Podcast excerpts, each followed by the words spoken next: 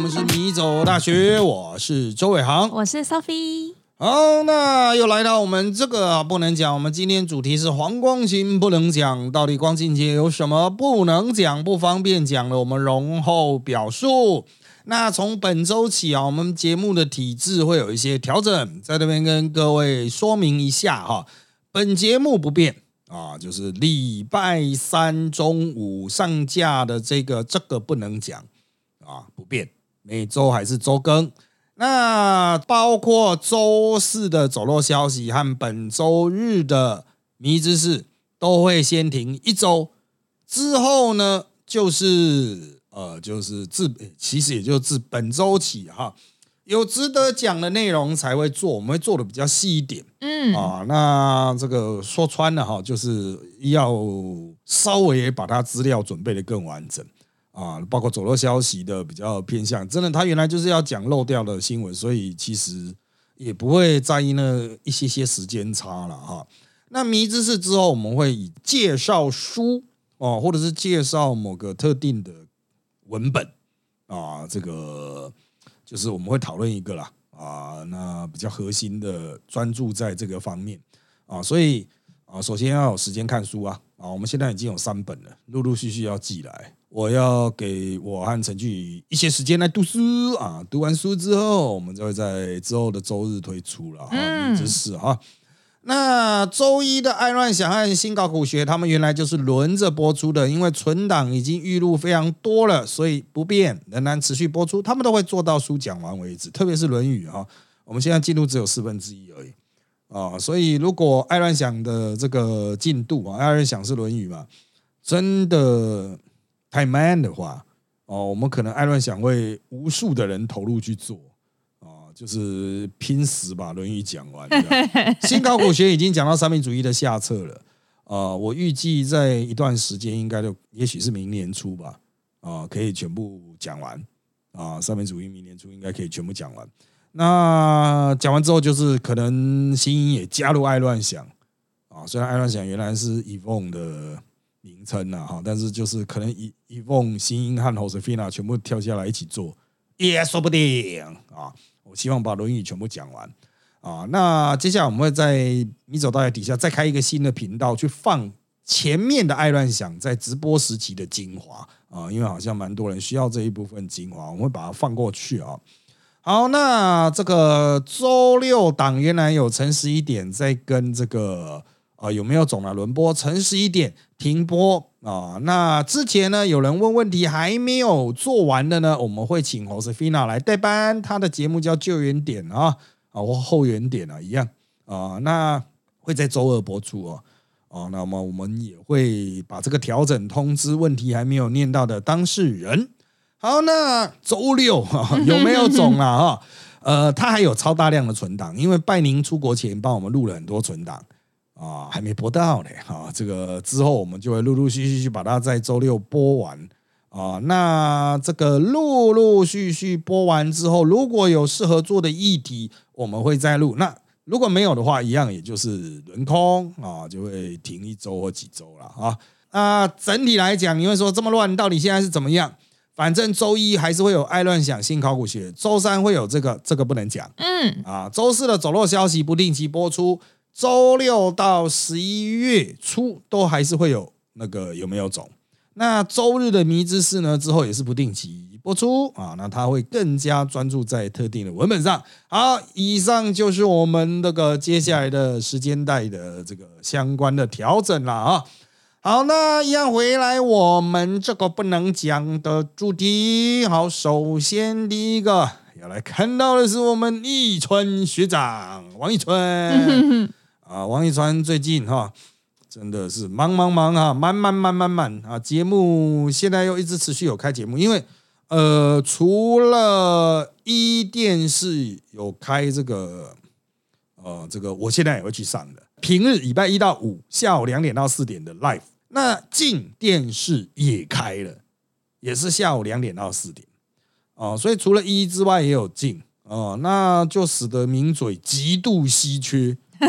因为三立本来就有哦，那好像民视也有哦，就是下午二到四档的，就是因为我我不会去民事，所以我不知道他是不是下午二到四档哈。那这么样的满哈，马上会造成一个问题，因为如果你是二到四再去有直播的话，那就会冲到很多，比如说像向前看这一种，所以要抢人哦，就就会有抢人大战啊，就会超级卡位战这样子啊。那我们易川兄一定是被征召到极限了啊！不过，因为我们之前有做王一川不能讲嘛，所以上个礼拜他一碰到我，立刻就说：“周洋，你讲了之后，大家都觉得我很爱钱呢。”哦，这个我说对啊，你不爱钱吗？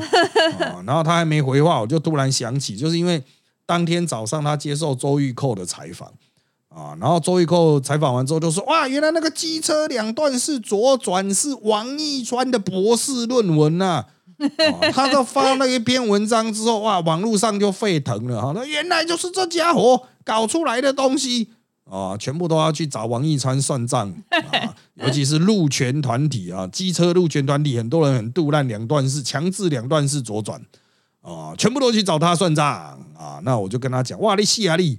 哇，现在外面的路权仔全部都要找你麻烦了，全国都在那边跟那个僵尸在那边敲门一样。王一川出来，王一川人呢？啊，王一川那个发明两段式左转，你戏啊你！哦，他说这样也好啊，你看现在有谁是全国都在找了？就只有我，全国都在找啊，这个最红了啊。在这边要特别澄清啊，他是研究两段式左转，他不是发明人了。嗯，啊，他是研究人。啊，研究两段式，所以发明另有其人呐啊，因为我记得应该是引进日本的啊，所以有点搞错了啊。当然了，他本人的交通专长以及过去他在台中市交通局长任内哦，到底表现如何？我觉得那是应该独立出来评价。哦，就他当局长当的好不好？他当交通学者当的好不好？跟他当一个名嘴好不好？可能有点相关啊，但不重叠啦。嗯，啊，他现在当名嘴，当他当的很成功啊，因为他很会讲干话啊。这个 我就听张一山在抱怨，张一山好像讲了一个什么什么，就被人家检举到 NCC 啊，什么的靠腰哎，或者是什么的，反正是三个字，但不是三字经啊啊，就是三个字。他说为什么王一川讲可以，我讲不行？啊，这张一山就要要被写报告这样，被要求写报告。可是我认为是王一山，因为讲的太顺了，他台语讲的太顺了，大家就。就没有注意到他加掺了一句那种干话或脏话，大家哈哈哈就过去。对啊，那就来不及逼掉，因为脏话照理是是要逼掉的嘛。像那个光晴姐妹说他妈的妈的他妈的这什么鬼东西他妈的这种全部都要把它剪掉，全部都要逼啊，不然要剪掉啊，不然就是用字幕糊弄过这样，因为他讲很快，用字幕糊弄过。哎，我觉得真的哈，抿嘴有时候讲到激动的时候是。自情自信，本性都出来了，所以无可避免会有骂几句脏话 啊。那 live 出去就完了啊，就 live 是连修都来不及嘛。录影还好啊，录影大不了要剪一剪啊。所以我们去录 live 的时候，精神力都会比较集中。万一真他妈 live 出去，他妈的宇宙级大爆炸啊！这 live 会变少。以前呐，有一段时间几乎没有 live。很多人都说，哎，以前不是什么二一零零全民开讲都有那什么 call in 吗？为什么现在不接 call in？为什么现在没有 life？哦，就是因为会有风险，接接空印很常有人一进来就骂脏话。那如果民众骂脏话可以？一样要罚，一样要罚。哦，所以后来大家都不接了。哦，就是干了有风险了。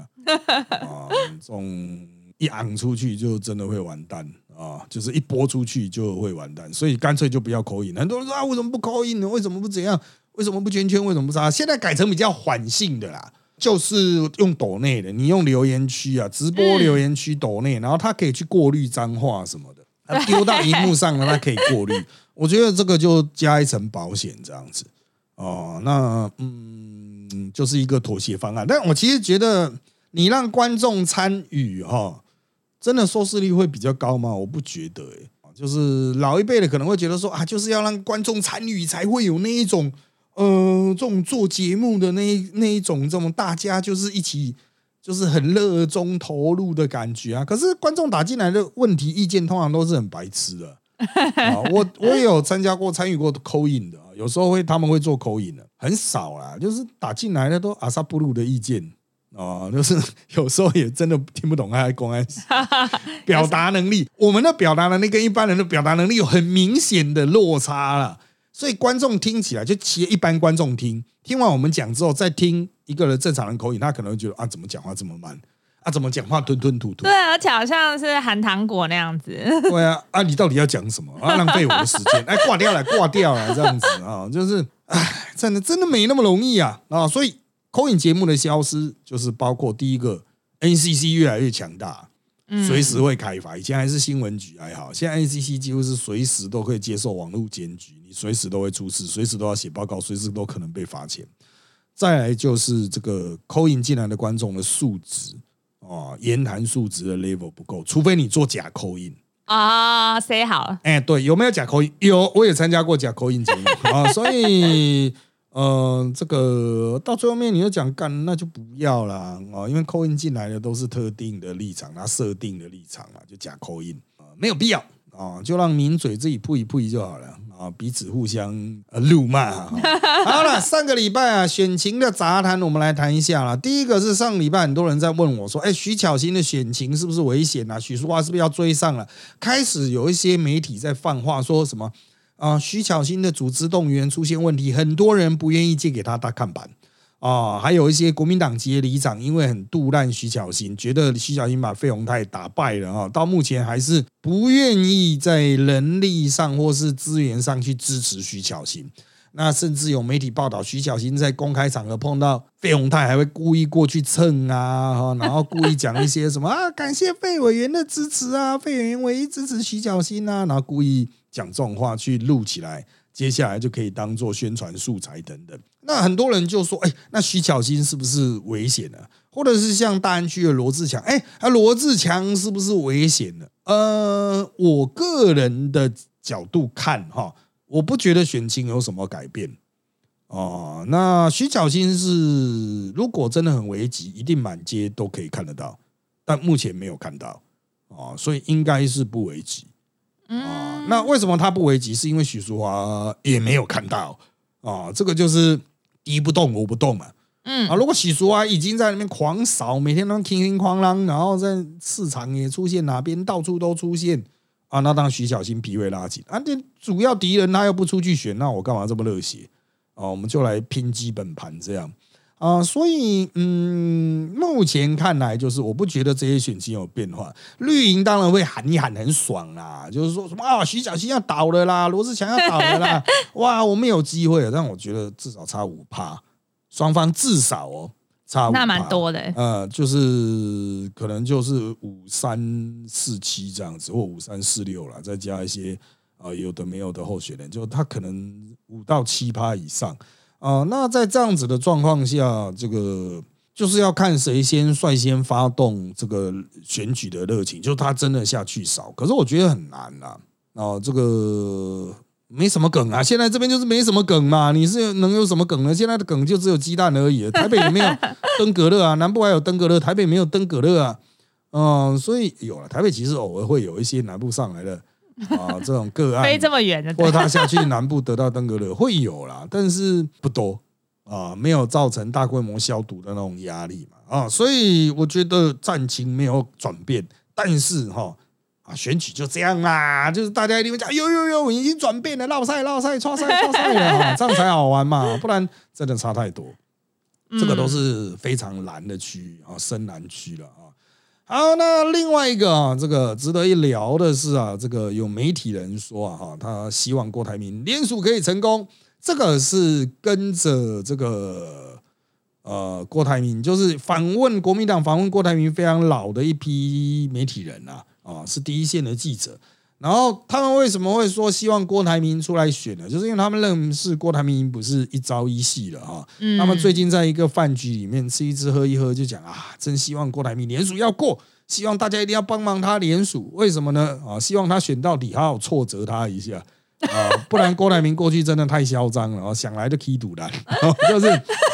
啊，就是他们认识郭台铭很久了啊，反正就是啊已经被他整很久了，被他弄很久了。然后这些老算是嗯年纪可能再大我一点点的这些媒体人啊，真的哈、要挫折一个人的方式，不是说让他逃过审判，而是让他去接受审判 啊，让他去接受选民的审判哈，一定会好好的爽一下啊。他看到那个选票会非常的震撼。我们是很年轻的时候就已经接受选票的震撼，但是我们会有一个反省啊，我们会体认到说，哎，虽然输的很惨，但是每一票都是人家辛辛苦苦去投票所投出来的，所以我们会学从中学的感谢。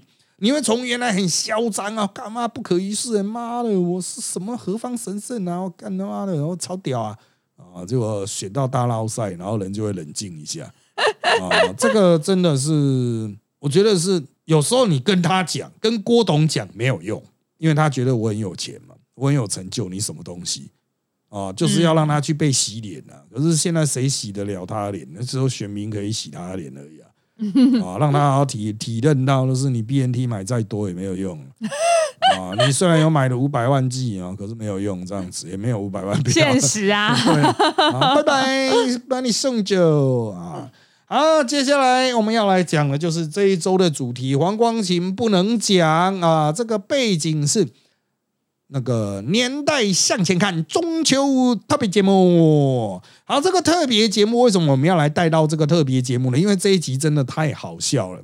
它是在上礼拜二录影的啊，那礼拜五播出嘛，因为礼拜五是中秋连假的第一天，电视台也放假啦。电视台放假还是要播节目嘛，所以就要预录啊。那预录的时候。就出现了一些问题，什么样的问题？第一时间段大家卡来卡去，没有办法，所以他改到中午来录。我记得是礼拜二的一点到三点吧。哦，我记得是礼拜二的一点到三点。那大家就是你知道，其实名嘴在那个时候，有些人会虽然会录中午，可是我那个时候也还没开机啊。还傻傻的这样子啊，因为我同时还要再去准备很多东西啊。那我早中午的时候还有开政党的会啊，党内的会议，所以我是开完会然后一边吃顶呱呱，一边在那边看稿这样子。血糖高，对，顶呱呱哦，真的是我们都讲说它是罪恶的元首，我超爱的。那上次啊，有一次我们要离离开录完影，离开吴吴坤义啊，就说啊吃东西啊，那其他名嘴好像是。陈敏峰，我问他啊，你要吃什么？吴坤说吃顶呱呱，哦，不吃顶呱呱了。然后那个陈敏峰还王冠杰说顶呱呱，这个太伤身体了吧？那吴坤宇说反正都要死了，都快死了嘛，都快死了，当然吃好吃的，都快死了还吃难吃的干嘛？哦，就是这个非常有道理啊。顶呱呱万恶的元首，可是第一人少，一定有位置，东西又是爽。爽度高，油炸炸到黑掉的那种，加可乐，它还可以吃油饭呢。对啊，就是炸炸，给它炸起来，炸透了，炸黑炸烂的那一种。那我吃完顶呱呱的时候，我就边看那个稿子。那因为我三点还要再录一个当天要播的，所以我除了准备三点我要开场哦，我还要再准备这个，其实很吃力，因为他是要我去讲怀旧篇，因为今年是沙卡都或四卡都嘛。那他们就说，哎，那就拿两千年总统大选和两千零四年总统大选来讲，因为那个时候有呃这个蓝营分裂和蓝营整合啊，刚好可以去谈今年的蓝白合这样，蓝营分裂、蓝营整合这样。好，那我开场的时候的拿到的稿子，是我们各要讲两轮啊，两轮。所以呢，我的部分哦，理论上应该我那个时候觉得啦，先讲二零零零，再讲二零零四。嗯，所以我第一趴开的时候，我只讲两千年大选，啊，就叽里呱啦叽里呱啦的讲。结果后来呢，因为后面那些老人讲太爽，每个人都讲二十分钟，本来要录两轮，就是六个名嘴，每个人各讲一次，要讲两次，哦，总共讲十二人次这样子。结果最后面就讲六人次就结束，直接讲完两小时。好，那实际上就只有停在两千年总统大选啊，那。其实，在这一场一开场的时候，一坐下来嘛，然后又是我开场啊，所以中秋特别节目也是我开。那上一夫看到，哎呦，你开啊！两千年的时候，你你在哪？哦，我是说我在那个一个民进党的那个议员那边当办公室主任特别助理这样子，嗯啊。但是实际上选举的前半期，我是在国民党啊，但后来才去民进党了啊。那不管这个先都不管，反正就是呃那个时候，张一夫就问我。啊，你那时候出道了吗？我说哦，出道。他说啊，我还以为你还没出道哎。哦，我以为你要更年轻，我说没有了，一九九八我都出来，他说一九八出来也是很年轻啊，然后他们就开始那种白头宫女话，说什么啊，哎呦，那时候我碰到一个七十年次的哦，怎么样怎么样啊？因为我说我六十五年次刚出道的时候啊，所有办公室的那种工人他们说，啊，六十五年次的都出来工作，我的天呐，这样子啊，然后那些阿北就开始就是啊，以前带到一个是多年轻多年轻啊。然后好，他们就已经进入了那个状态，你知道吗？他们已经开始回到 二零零零年之前了啊。然后呢，一进去那种状态之后，就你就会发现，就是他们就已经失控。为什么？因为两千年总统大选，它是从一九九九开始。哦啊，然后选整个一年，然后有很多风起云涌啊，包括国民党开除宋楚瑜党籍，宋楚瑜决定连署参选啊，巴拉巴拉巴拉巴拉一大堆这样子啊，最后投票三一八还是三二零，我忘了。那时候投票时间跟现在不一样了。那个时候啊，包括吴坤玉还有黄鹏孝，就当天的来宾，吴坤玉、黄鹏孝还有尚义夫，这三个都在宋楚瑜那边，然后黄光琴也是比较轻松的，所以。这样就四个人呢，六个来宾就有四个是在送那一边，所以我当天原本办的就是民进党啊，啊，所以我原本是想要讲民进党视角，我只是想开个头，我之后再补啊，啊，所以我没有讲很多，我真的就是讲六七分钟而已。啊！可是其他三个送的，一站一坐下来，哇，干他妈的完全停不下来。那再加上黄光琴，那时候他也是媒体记者，他手上有一大堆当年的报纸，哎，他还那边拿给我看。他从其中拿出一张宋楚瑜传新票案的那个资料，传给他那个传真纸啊。哦，新票案好像有听过。他传给他那个时候是用传真机嘛？传真机是热感应纸啊。热感应纸，你他妈放个二十几年，他早就已经消掉。他拿那一张给我，然后说：“你看，你看，这上面字都没有。”我说：“对啊，都没有字了。”请问你要讲什么？你是不是讲啥啦？规定都没去啊！哦，难道要拿什么滴柠檬汁用火烧一烧？醋醋，然后在灯光下看。我也不知道要怎么啦。你现在这样是要怎么是要怎么讲这样啊？那就新票案这个东西，这些案子都是非常复杂的啊，但是。我们当然名嘴，我们要讲是可以讲啊，哈，就是即便我那个时候只是一个小咖，也不是线上的记者，但是因为毕竟我们有经历过那个时代，我看一下资料可以立刻回忆，我就可以讲给观众朋友听。但不是这一集的重点，所以重点是那些老人都已经进入了，灵魂都已经回到二十几年前了。他们现在都六十岁上下嘛，除了郑佩芬更老，七八十岁了。但他们现在一口气都回去，他们约可能三十余岁的那一种，三十岁、四十几岁啊，正年轻气盛的那一个年代，全部停不下 啊！然后每个人都是都是想要为当年的自己去辩驳，好。讲来讲去，讲来讲去，等到每个人都讲了一轮啊，对于宋楚瑜的个性啊，宋楚瑜为什么会被激出来选啊？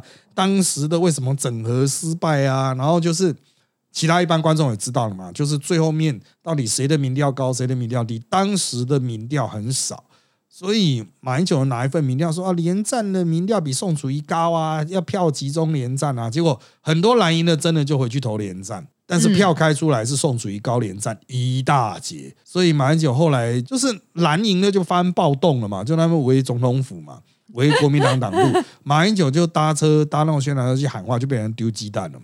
啊，两千年的时候，好，这个都是历史部分了。那重点是哈，最后一个上场的是黄鹏孝，黄鹏孝他交给他的任务是去讲老宋，然后就老宋是一个怎么样的人？宋楚瑜啊。啊，是一个怎么样？他怎么会进宋楚瑜那边？这个黄鹏孝的起手是什么？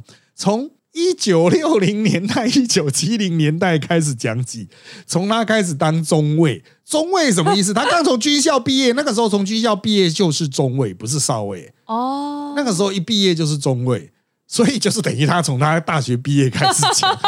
然后他大学毕业之后，他进了一个就王生的以前的权臣啊。啊，就是我们讲台湾以前是北韩的时代嘛，就蒋经国时代有一个权臣很有权力的大臣叫王生啊，你可以把它想象成像那个什么，你看历史剧会出现的那一种，他不见得是宰相，但他就是权臣的那种家伙，嗯，太医、太什么都要问他。啊，对对对，然后他就掌握了他自己旗下的机关，有点像哎，偏他底下有锦衣卫啊，锦衣卫都统的那种感觉。啊，王生就是一个特务头子了，然后他有自己。他想要成为下一任的独裁者，所以他有成立一个办公室——刘少康办公室。啊，就是不是赵少康，是刘少康办公室。然后呢，黄鹏孝就是那个时候进办公室的，所以他也算青年才俊，所以就本来是觉得人生就要就此发达了。你就想想看，就是哎，有一个可能会成为下任独裁者的特务头子，成立了一个秘密办公室，然后有自己的资源。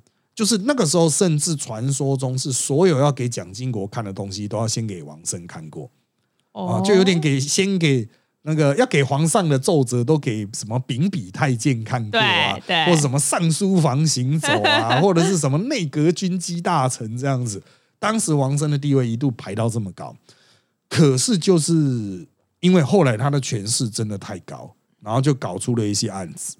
哦，那当然，到底是不是他搞的？我们现在就是等待历史慢慢去挖掘出来了。反正他后来就是干的太过火了，嗯，啊，就特务头子啊、杀人啊、可能啊、哈、疑案等等。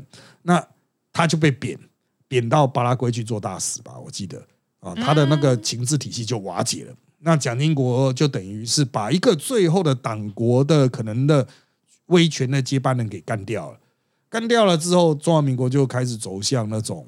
真的要照宪法玩的感觉，因为后来蒋经国都挂掉了嘛，蒋经国挂掉了李登辉，然后就台湾就民主化了。好，这一段不讲，重点是黄鹏孝那个时候，他本来是就是啊，他本来加入一个特务机关呐，好像就要就此飞黄腾达，啊，结果刘少康挂了，那他要怎么办呢？他就回归一般的军事体系嘛，然后后来就到处流浪，然后最后面就是被介绍到老宋那边去。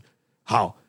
原来的这一段内容讲超长，我现在已经是为了各位方便浓缩的这么短。那你去看那一集中秋特别节目的年代向前看，中秋节那集年代向前看，他们也把它减少了哦。我只是刚刚是为了要让现代的人类们了解五十年前、四十年前发生的事情哦，所以才这样去。翻译好，重点是黄梦笑在讲这些的时候，他大概讲到王生的刘少康办公室的时候，其他所有名嘴都笑到不行，笑到快倒地。为什么？不是说这段内容好笑，是他妈的 要从一九七零讲到两千年，还要讲多久？所以那时候黄光琴就在拍拍我这样，我说我就转头看他什么事，他就在他的 round down 纸上写说说黄鹏笑。至少还要讲一小时，大家写 E H 啊，至少还要讲一小时才会讲到老宋。然后真的是后来越讲越慢哦，那个时间越飞越细，有点像灌篮高手，一颗球投了，投了一集还没投完，先 对在上面飘。对啊，然后实在是笑到不行，然后大家觉得，然后。那黄光琴又把这一句话拿给那个上一夫看，上一夫也一直笑，然后连最后面连主持人一直笑，就是黄博笑还是很认真、很热血的一直讲，哇，那个郑新雄啊，什么什么，然后他们这样看越来越多古人了，然后他还讲什么老子啊，说了一个什么什么，还有一个以前的演员叫左彦龙啊，什么什么，越讲越多，那个支线越开越复杂，几乎所有人都笑挂了，他还是只坚持讲的讲的，最后宁光还是很客气，让他。完全讲讲好讲满，他说我再讲一下就到了，就到老宋了。好，结果一结束之后，我看吴坤玉啊，我看吴坤玉就走出去嘛，我们要下楼。吴坤玉就说：“我靠他妈的，真的会讲一小时。”然后那个我那时候就他吴坤玉就问说：“哎，他刚才讲的那些，你有概念没有？”我说：“我大概有概念啊，不过哈。”他说：“我说从中尉开始讲，真的太夸张了。因为黄鹏孝和国防部长邱国正是同期的，也就是大学是同一个年的，就同学啊，嗯，是同期的。邱国正都退伍多久了？人家四星的上将，哎，他都退伍多久？国防部长都当多久了？”然后黄鹏孝还从中尉开始讲，他妈要讲四十年份的东西，是要讲到什么时候？啊，真的是没办法，跟老人就是这样。要帮他开特别节目，你也没办法帮他刹车啊。他真的如果要讲话，讲两个小时都不会问题啊。所以第二天哦，我们又去录嘛，礼拜三的时候又去录影啊。然后就是因为里面在录那个宁官的直播嘛，还是 YouTube 节目，应该是 YouTube 节目吧。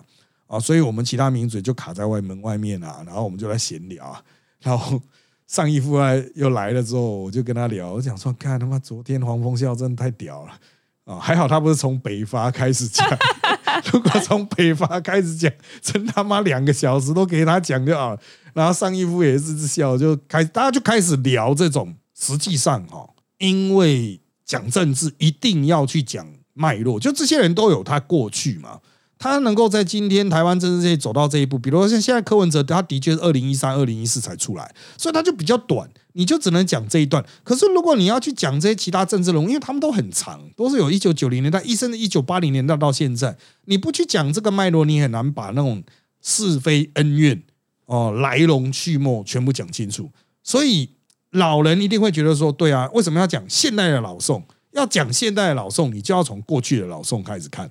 你才会知道说为什么害死宋楚瑜的就是宋楚瑜本人 啊！那昨天那天吴坤也讲一个很贱的，呃，宋宋楚瑜当省长当四年，当完四年之后吃了二十年了，靠这四年吃了二十年，继续再选的，说了的确是没错啊。那个那个时候我有跟他们讲啊，就私下讲，就是说我站在不同阵营，比如说我站在马英九总部，那个时候没有评估连战和宋楚瑜来站台谁比较有用。当然是宋楚瑜，他比较有票。嗯，这个就是有时候要换一个政治立场嘛。比如说从民进党看过去，或从其他阵营看过去是怎么样啊？那这个分析就必须又跳回历史中。可是我必须承认，就是除了年纪比较大的观众会比较哎，突然唤起回忆感，年轻人都会觉得很无聊。那些人我都不认识。都已经是历史课本上的人物了啊！你根本不知道它的重要性是什么，甚至听都没听过，会听不下去。所以那一集在录的时候，大家都在想说啊，这一集会有人看吗？该不会只有老人看吧？但是不是说这些名嘴不能聊年轻人的东西？像那个我刚刚不是讲说就被卡在外面嘛？啊，这个没办法进去录啊，所以我就在外面跟商一夫天南地北狂聊。聊到说啊，我现在在在等那个电竞的那个亚运的结果啊，怎么样？上一夫也在跟我聊啊，电竞啊，怎样怎样怎样啊，那个比赛啊，反应手速啊，那个哪一个哪一届比较，他也都能讲。即便他是跑政治的，他也可以讲电竞，也可以聊棒球哦，也可以聊直棒、聊直篮什么的。然后不只是从政治的角度切入，所以名嘴所掌握的资讯真的比一般人要多很多。哦，这个也是我们的生存之道了啊！当然，可能我对于财经就没有那么熟，但绝对应该不会输给一般人的知识水准。只是我不讲而已，因为讲财经的是要有一个财经的牌哦，那个不然那个政府会俩工可能会罚你 啊。对啊，不过从那一集也可以看出哈，名嘴真的严重的衰老，就是都是上古时代的人，然后只是。他们一路讲讲讲讲到现在，那就没有年轻名嘴去接啊。所以那天呃，好像礼拜三吧，礼拜三是康仁俊在我旁边啊，那仁俊哥比我大啊，大几岁这样子。然后我的右手边全部又都是一排老人，结果他们录录录录到最后就在讲说，哇，最近哈，真的就是作者就昏昏欲睡。哦，可是躺下去呢，眼睛又惊醒，睡不着，睡不着。所以他我就说啊，对对对对对，现在都会有这个哇，就是躺着想要看个 YouTube，就一躺下去就快睡着。可是真的想睡觉的时候，又咚就这样坐起来，干就是睡不着。结果我才慢慢讲个几句，那个康仁基就吐我一下，就说：“但你不要加入老人议题啊，加入你就变老人了。”对，想来也是有道理哦。林俊哥虽然哈。年纪比我大一截，可是因为他就是常保年轻人的心呢。啊，上次我不是听到的，不是有讲到他在玩 Switch 吗？啊，他还会开飞机啊，就是 实际上他透过这个方式来让自己更加的年轻。啊，可惜我都跟商义夫这些人那个鬼混啊，越来越难啊！